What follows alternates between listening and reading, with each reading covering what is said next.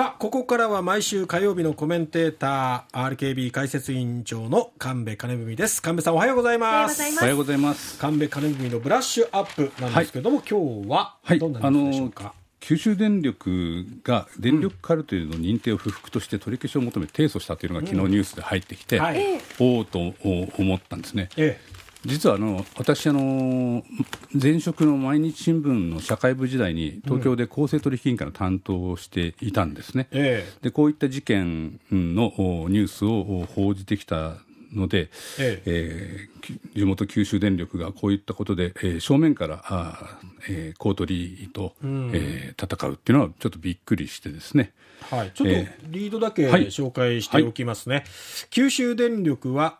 31日、昨日、事業者向けの電力販売で関西電力とカルテルを結んだとして課徴金納付を命じた公正取引委員会に対し、処分取り消しを求める訴訟を東京地裁に起こすと発表しました。公取委が認定した関電とのカルテルの合意はなかったとしているということですね。はい。えー、と今日の新聞をいろいろ見てみますと、はい、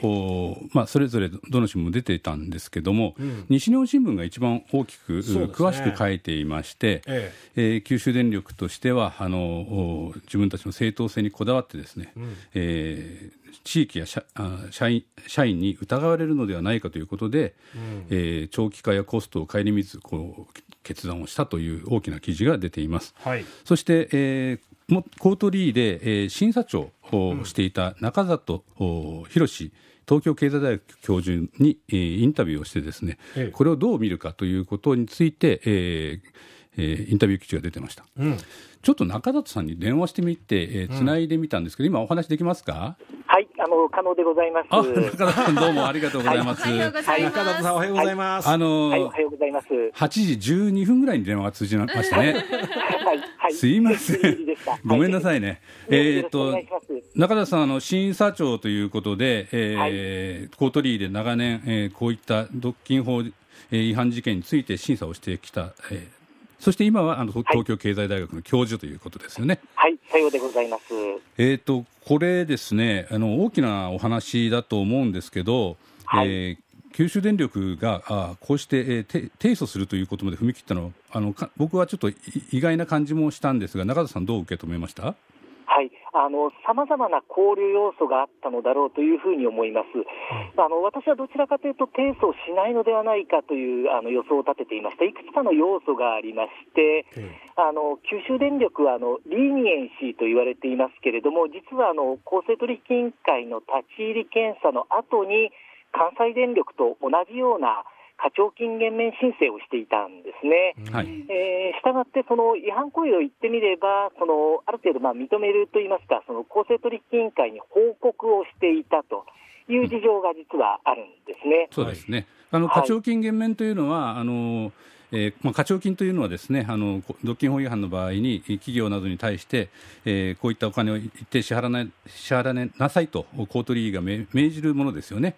そうです。そして、えー、課徴金減免制度というのはあ自自主的にこういったあカルテルなどが行われた場合に、えー、企業があし、えー、告白をして、えー、実態を明らかにした場合、えー、一番最初に言った企業には全面全額免除と。2位以下が20%、10%、だんだん、えー、パーセンテージ低くなっていきますけど、課徴金を支払わなくていいという減免、うん、するという制度ですね、はい、これについて一回、えー、九州電力があ申請をしてたということですよね。はい、その通りです。でしかもあの最近、制度が変わりまして、その公正取引委員会の調査の最中にも協力をすると、でそれによってそのさらにその減額の率が上がっていくという仕組みになっていまして、うん、今回はその基礎の10%に加えて、満額のその20%、つまり全体で30%の減産率が実は認められていたと、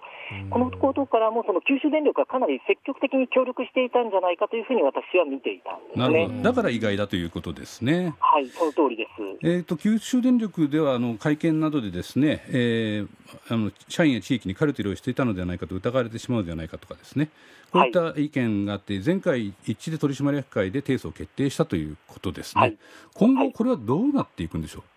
はい。あのこれはあの、えー、6か月以内、つまり大体9月の末ぐらいまでに、東京地方裁判所に提訴することになります。これはあの行政処分、今回でいうと排除措置命令と課徴金納付命令の取り消しを求める、えー、この訴訟を東京地方裁判所に提起をすることになります。うん、ここから先がちょっと長いことおそらくなるのではないかというふうに思っていまして、うん、まあ、最も長い、その判決まで最も長いものですと、3年と2か月かかったような事例もあります。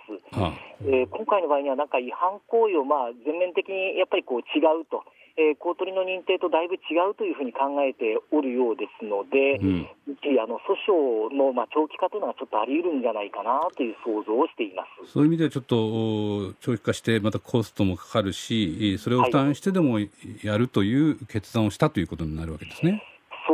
そうですね、まあ、もう一つの要素は、じゃあ、判決でどのぐらいその事業者側の言い分が認められるのかというところもまあ考慮の一つなんですけれども、うん、実は相当程度、今までこの取り消し訴訟というのはかなり提供されているんですけれども、実はあの課徴金の一部減額を認めた1件しかないような状況でして、はあこの8年間で、実はその実際、企業が実質的に言い分が認められたのはわずかその1件のみという状況になっているというところもあって、なかなか思い切った判断をしたなというふうに思っています。なるほど、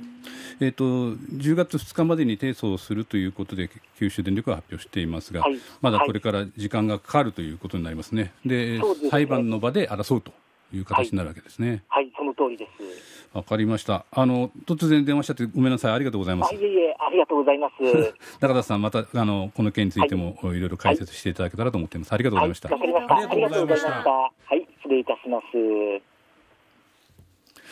ということですね。時間はかかりそうな感じですが、九州電力さんとしてはそういう決断をしたと、コートリートの、まあ、全面的にこう争う形を取っているということですね。はい。はい、さて、8時40分過ぎのキャッチアップでは、亀さん、何を？えー、ちょっと先月盛り上がりまして、その後急速に話題から消えてしまった邪馬台国。えー、私大好きなのでこだわっていますので、はい、ちょっとちゃんと説明したいなと思っています。はい